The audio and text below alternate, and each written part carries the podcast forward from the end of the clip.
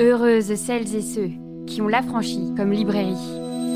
Il était une fois une jeune fille et cette jeune fille, c'était moi. Ou bien peut-être pas. Une jeune fille ou bien une jeune femme. Il y a un âge où on ne sait pas très bien dans quelles eaux troubles on se trouve. Pour ce nouvel épisode de l'Affranchi Podcast, nous recevons Pauline Armange à l'occasion de la parution de sa nouvelle Le Renard aux éditions JC Lattès. C'est parti. Bonsoir Pauline. Bonsoir Sophie. C'est une collection euh, donc qui a pour titre Bestial, dirigée par Isabelle Sorante et Clara Dupont-Mono. Et donc à chaque fois, donc on l'entend, hein, il y a euh, un animal dans le titre. Est-ce que tu as choisi le renard ou est-ce que l'on t'a imposé le renard?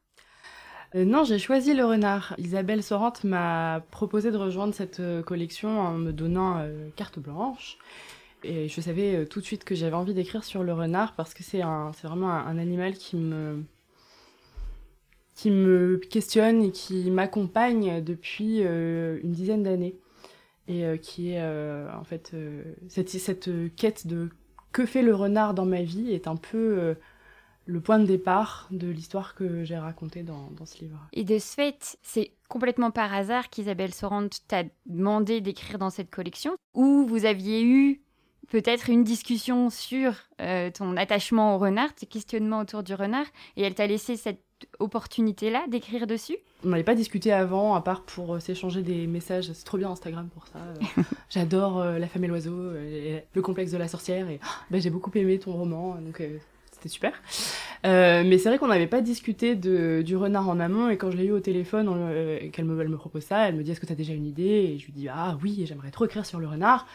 Et elle me demande pourquoi, et, donc je lui raconte que à mes 18 ans, j'ai fait une expérience un peu mystique euh, où j'étais à la recherche de mon animal totem et dans une espèce de vision euh, vraiment euh, ésotérique, ben, j'ai vu un renard.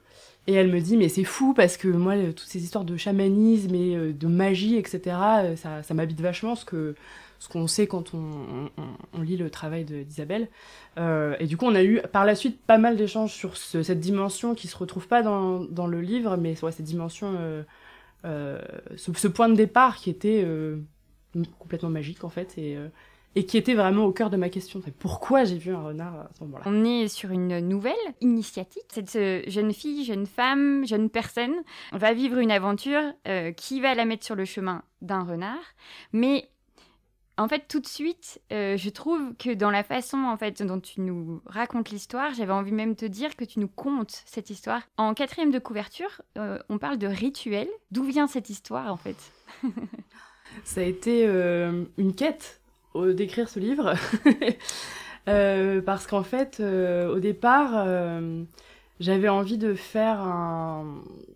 J'avais envie d'aller chercher. Pourquoi le renard m'intéresse depuis une dizaine d'années Pourquoi j'y pense régulièrement et à chaque fois que je vois une figure de renard, euh, ça m'interpelle, etc. Donc j'avais en fait commencé à écrire une espèce d'essai euh, euh, personnel. Je sortais de l'écriture de avorté, donc j'étais un peu dans cette, dans cette dynamique-là. Et, et puis en fait ça marchait pas du tout. J'étais pas, j'aimais, j'aimais pas ce que je faisais. Je trouvais que ça manquait, ça manquait de magie, je pense peut-être. Et, et donc par un concours de, de discussion de avec, euh, avec Isabelle, avec Nathalie. Je me suis dit qu'en fait, ce qui me manquait, c'était la magie de raconter une histoire. Que je, je parlais de moi, de, de, ma pop culture, de machin, mais je racontais pas d'histoire. Et ça me manquait beaucoup, parce que c'est ce que je préfère au monde, de raconter des histoires. Donc en fait, euh, en y réfléchissant, et à partir de ce moment-là, c'est venu assez vite, j'avais cette histoire d'une fille qui se perd dans une forêt et euh, qui en sort. Et à partir de là, qu'est-ce que j'avais envie de raconter? Ça voulait dire quoi pour moi?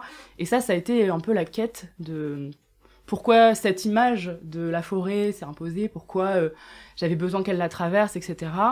Euh, et il y avait ouais, en fait, pour moi, c'est une histoire de traversée et de tout ce qu'on de tout ce qui se passe quand on traverse un moment dans sa vie, euh, c'est pour ça que je pense que c'est un rite, un rite de passage en fait entre deux, euh, deux états de vie.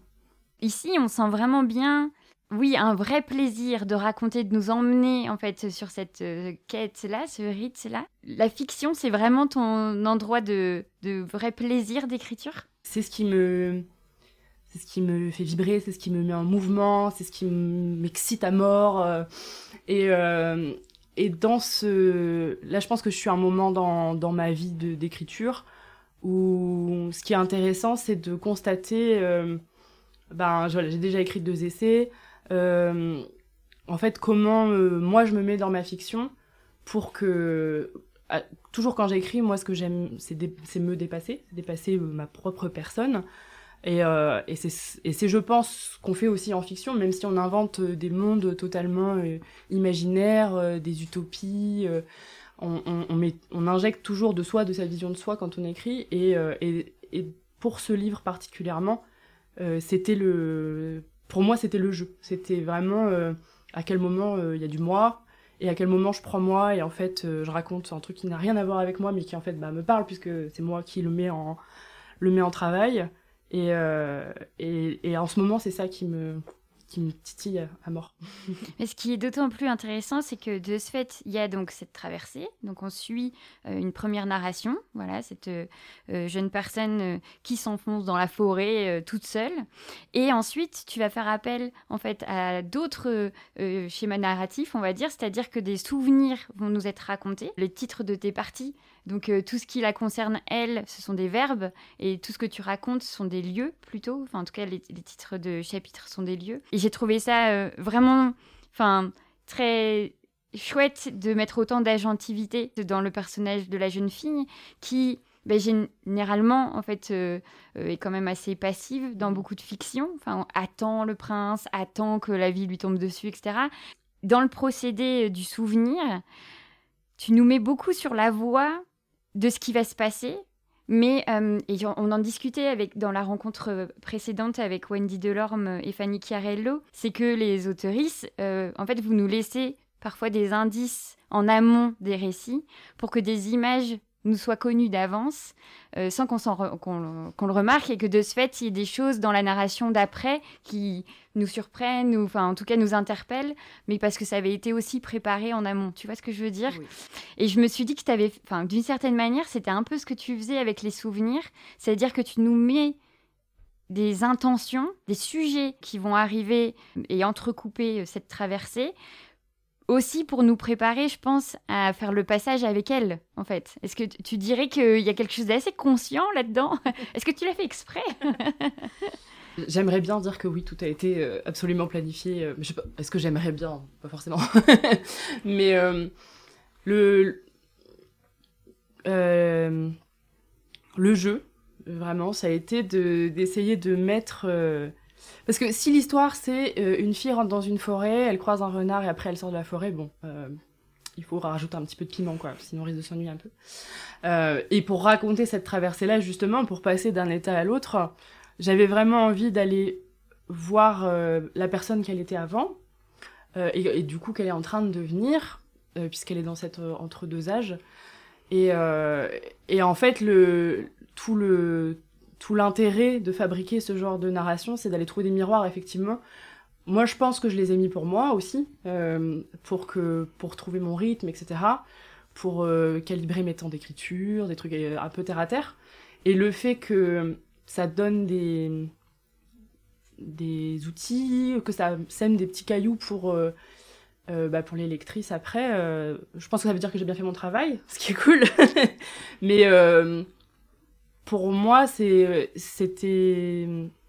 Il fallait euh, il fallait qu'il y ait un rythme, on rentre dans la forêt, on en sort régulièrement, euh, pour comprendre pourquoi cette forêt est aussi importante. Mais euh, ça s'est surtout construit au fur et à mesure. les titres, par exemple, les titres des chapitres, ce, ce, jeu, comme tu disais, entre le verbe d'action et le lieu, ça m'est venu assez vite. Et je pense, je repense à une autre rencontre avec Wendy Delorme où elle disait que des fois, enfin, souvent on peut analyser son propre texte que a posteriori, une fois qu'il est.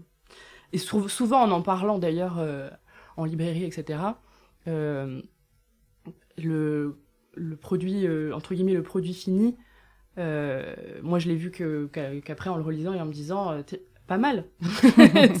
en fait, ça marche bien et, et, ça veut dire ce que j'avais l'intention de dire sans, sans être sûr que ça allait marcher. Mais Là, en plus, ça vient rejoindre le type de nouvelles que tu as choisi de faire, parce que l'initiatique, on est vraiment sur quelque chose de, euh, de, des histoires euh, qui, font passer un personnage d'un état euh, généralement d'enfant à plus âgé. Alors là, c'est pas encore adulte, mais en tout cas, il y a une façon de traverser. Moi, je l'imaginais un petit peu plus jeune. Mm. D'ailleurs, j'ai lu qu'elle avait 17 ans, je crois, sur ta quatrième.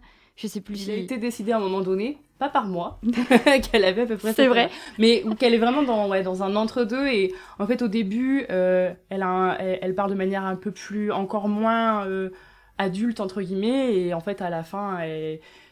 dans, dans ce truc de magie, c'est un peu le temps qui se condense aussi autour mm. de cette expérience qui est peut-être réelle, mais peut-être pas réelle. Nous ne saurons jamais. Mais c'est vrai que tu nous la présentes euh, sur des faits très concrets. Et puis à un moment donné, en fait, la narration s'ouvre et on ne sait plus très bien où on est, quel espace-temps. Euh, euh, est-ce que la, la nuit semble tomber et en même temps on se dit mais ça fait pas si longtemps. Et, et là, il y a quelque chose d'un trouble en fait dans la lecture qui, qui opère. Et je me dis en fait euh, pour continuer mon idée juste avant, c'était ça. C'était en fait dans les contes initiatiques, il y a un besoin aussi d'aller parfois régler en fait des, questions, des, choses en suspension. Euh. et là, typiquement, les souvenirs, ils ont beaucoup cette place-là, c'est-à-dire que c'est pas des choses faciles dont elle va se souvenir, c'est pas des choses mignonnes en fait, c'est vraiment des, expériences traumatiques, hein, on peut dire. Euh, des choses qui, dans, enfin, qui vont avoir des degrés euh, tout à fait différents. Ça va être d'un cauchemar à euh, une agression euh, concrète. Mais ce qui est hyper beau là, c'est qu'on est en train de parler d'une jeune femme qui doit en fait d'une certaine manière se renforcer. Et donc toute sa quête, pour aller vers l'âge un peu plus, enfin en tout cas vers la maturité ou tout ce qu'on peut mettre avec l'âge qui passe quoi, euh, ça va être qu'elle doit en fait ressortir euh, la puissance de ces événements-là. Et moi c'est vraiment un des endroits que j'ai trouvé euh, très très beau, parce que je me dis mais tout le monde, enfin on doit toutes le lire, parce qu'il y a quelque chose aussi de se rendre compte que nos passés sont pas toujours là, euh, évidemment, euh, gaiement, mais qu'en effet, on peut en sortir quelque chose d'une force, en fait, et d'une maturité, de quelque chose de se comprendre soi-même, etc. Et évidemment, quand en plus, euh, il y a tout ce rythme, en fait, qui nous perd un petit peu, les souvenirs sont d'autant plus réels, en fait. Et on se demande un peu, est-ce qu'elle est en train de, s'en souvenir là, sur le chemin, ou pas? Est-ce que... Enfin, tu nous balades un petit peu avec elle et sa promenade? Dans les souvenirs, il y a souvent beaucoup de monde. Elle est très très très entourée par sa famille. Cet endroit-là, de la situer au cœur de sa famille, puisque l'adolescence, c'est pas forcément en fait euh, les images qu'on a spontanément. Euh, c'est plutôt des jeunes assez seuls dans leur chambre ou avec leurs copains, mais en tout cas pas forcément dans la cellule familiale. C'était euh, comment tu as construit ça de ce fait? C'est par rapport à et si tu me permets la question, ton expérience d'adolescente, en fait, euh, en famille, ou c'était aussi pour montrer en fait que cette cellule-là pouvait être un endroit euh, euh, de réconfort, d'attention, de conflit, etc. Mais que quand même c'était une cellule importante dans ta narration? moi, oui, je viens d'une famille nombreuse et je me suis sentie, comme plein de gens, très très seule pendant mon adolescence, mais le fait est que, en réalité, j'étais euh, entourée, beaucoup de bruit. Euh, euh, et quelque, quelque chose qui me questionne dans cette idée de passage à l'âge adulte, qui est une question qui est vraiment centrale à ma vie depuis un moment, c'est ce, ce, paradoxe de se sentir très seul dans des salles bondées. Euh, et, parfois même de se sentir très seul tout en sachant que, euh, bah, en fait, euh, c'est pas une salle bondée pleine de gens hostiles, ça peut être plein de gens de très bonnes, très bonnes intentions.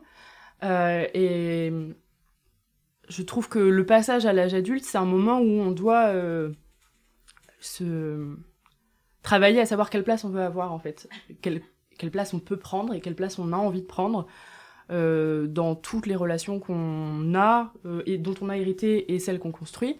Mais là, particulièrement, ce truc de, la famille, euh, hmm, je pense que j'avais j'avais envie et besoin de travailler quelque chose de l'ordre de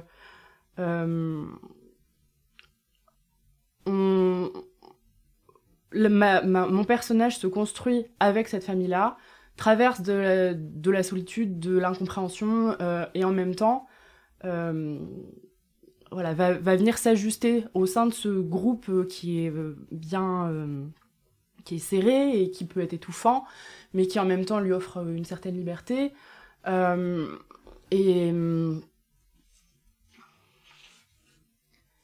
c'est un peu c'est mon, mon expérience de la famille, ça c'est sûr. Et en même temps, euh, au, moment où j'écris ce livre, au moment où je vous en parle, moi je suis en train de construire ma propre famille avec mon enfant.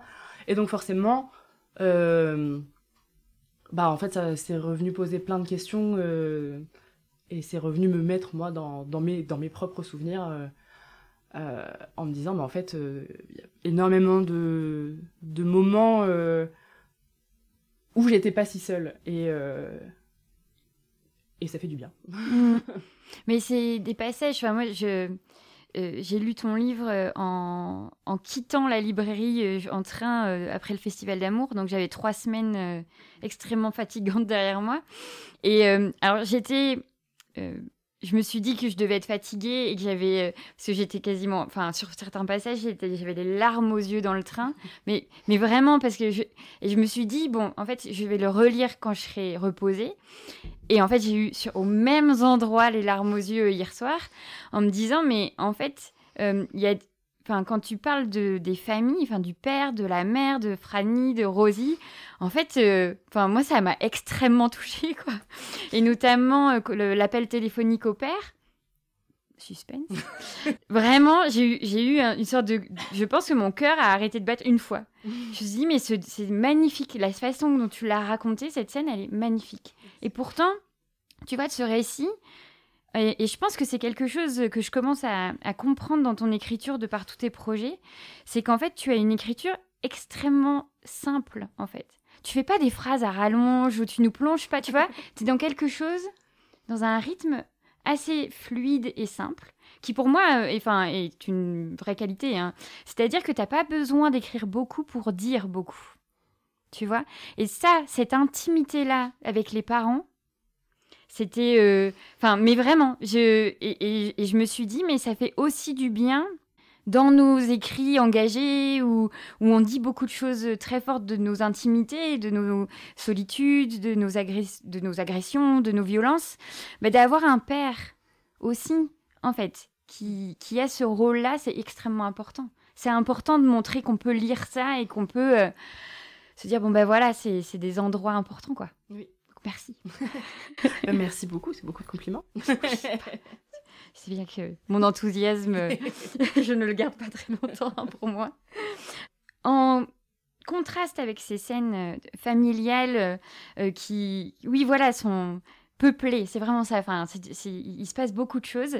Dans la forêt, le, personnage principal va vraiment tout de suite en fait sentir qu'elle, et ça, je te cite, rentre en elle-même. Enfin, elle, elle, dit rentrer en moi-même.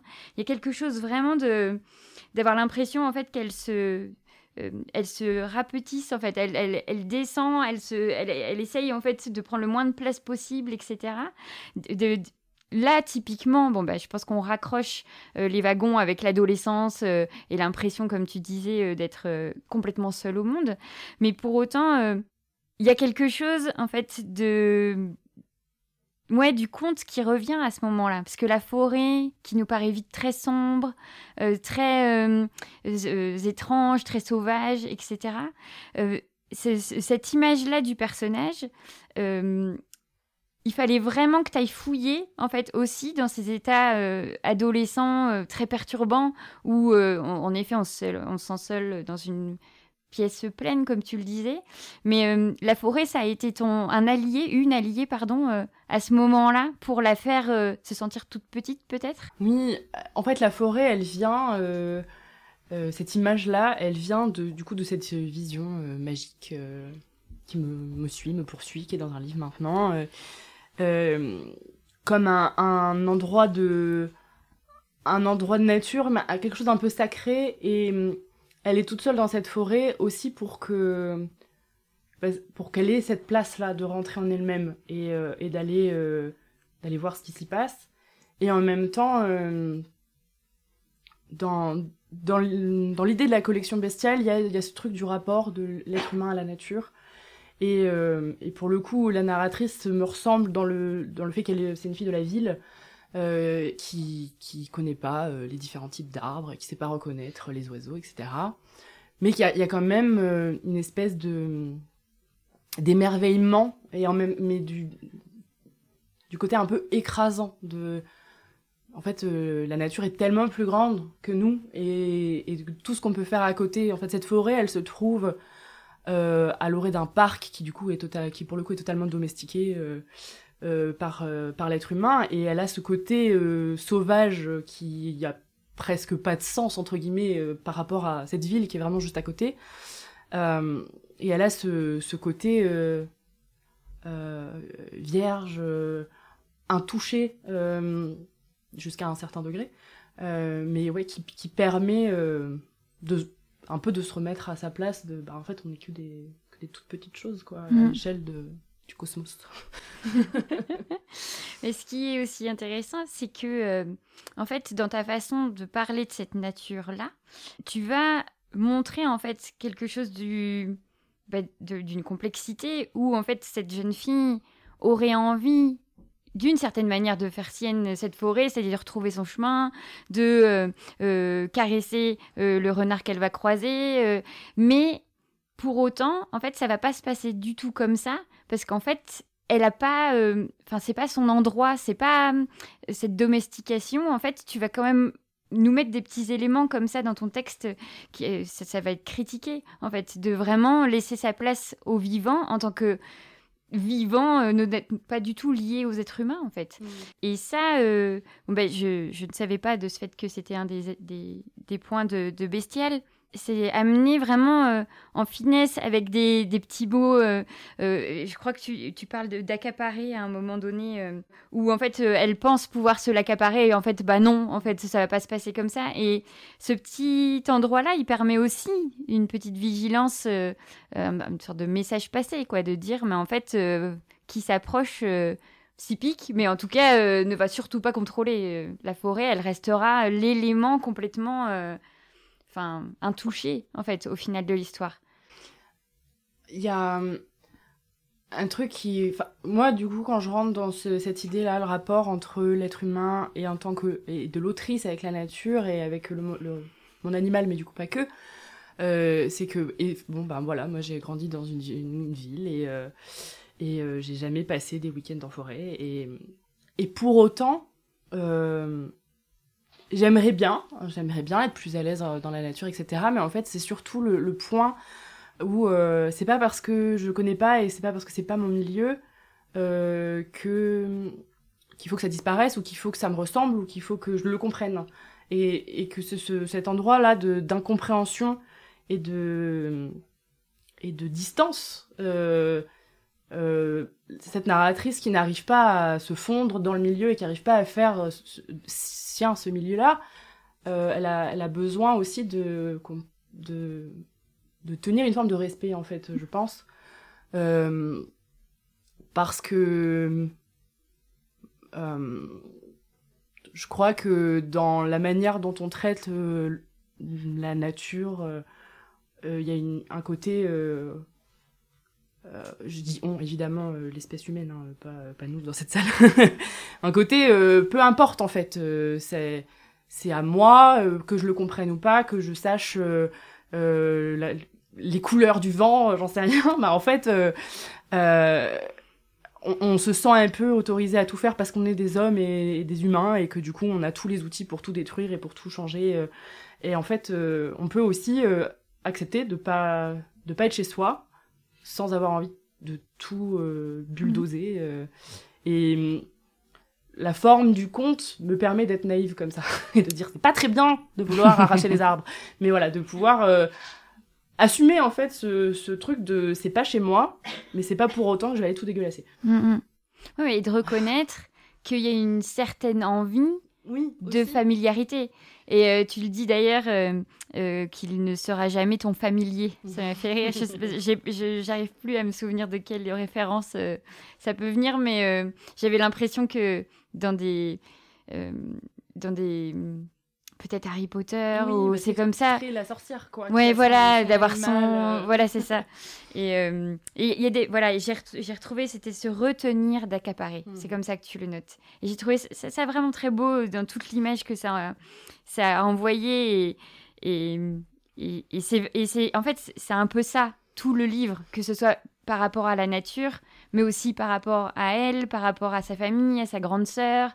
Enfin, c'est un message qui, qui va bien à toute l'histoire, en fait, quand même.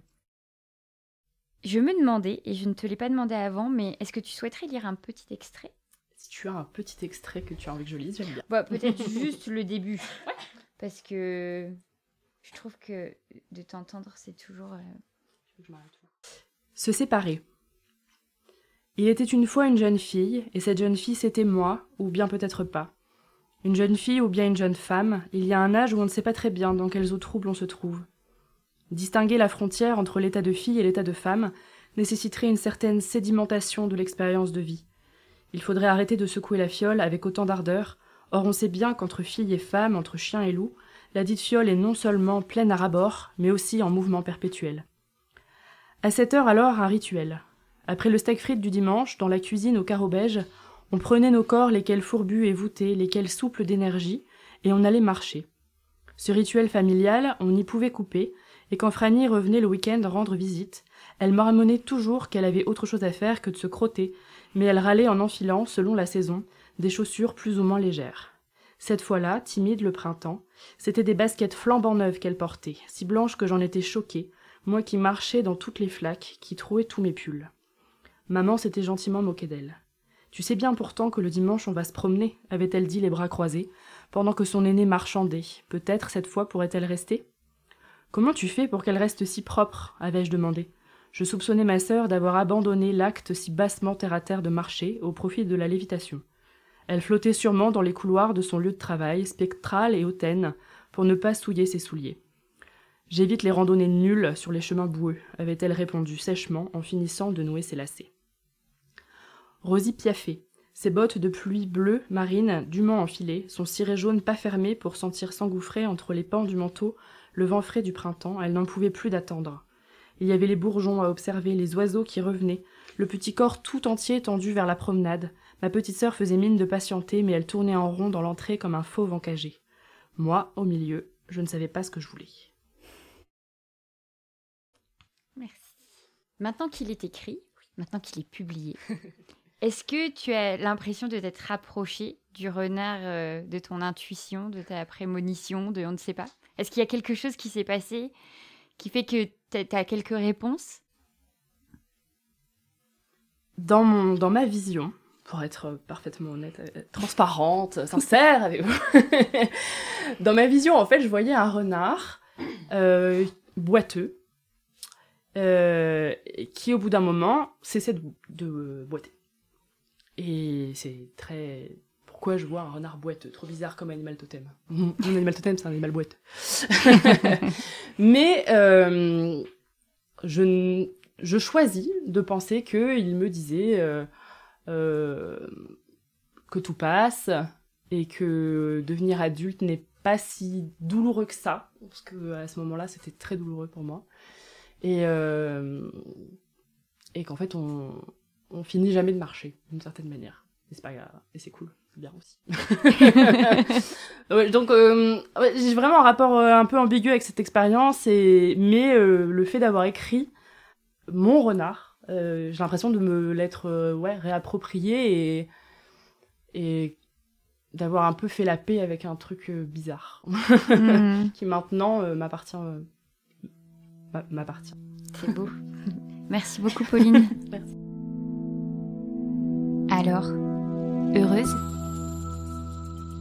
Vous venez d'écouter un nouvel épisode de l'Affranchi Podcast en compagnie de Pauline Armange à l'occasion de la parution de son ouvrage Le Renard aux éditions JC Lattès.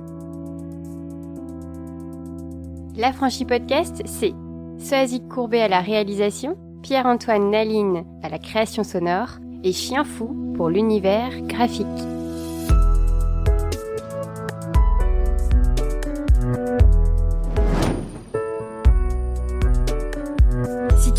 Que la vie n'est pas là, que le matin tu te lèves sans savoir où tu vas, résiste, prouve que tu existes. Avec l'affranchi podcast.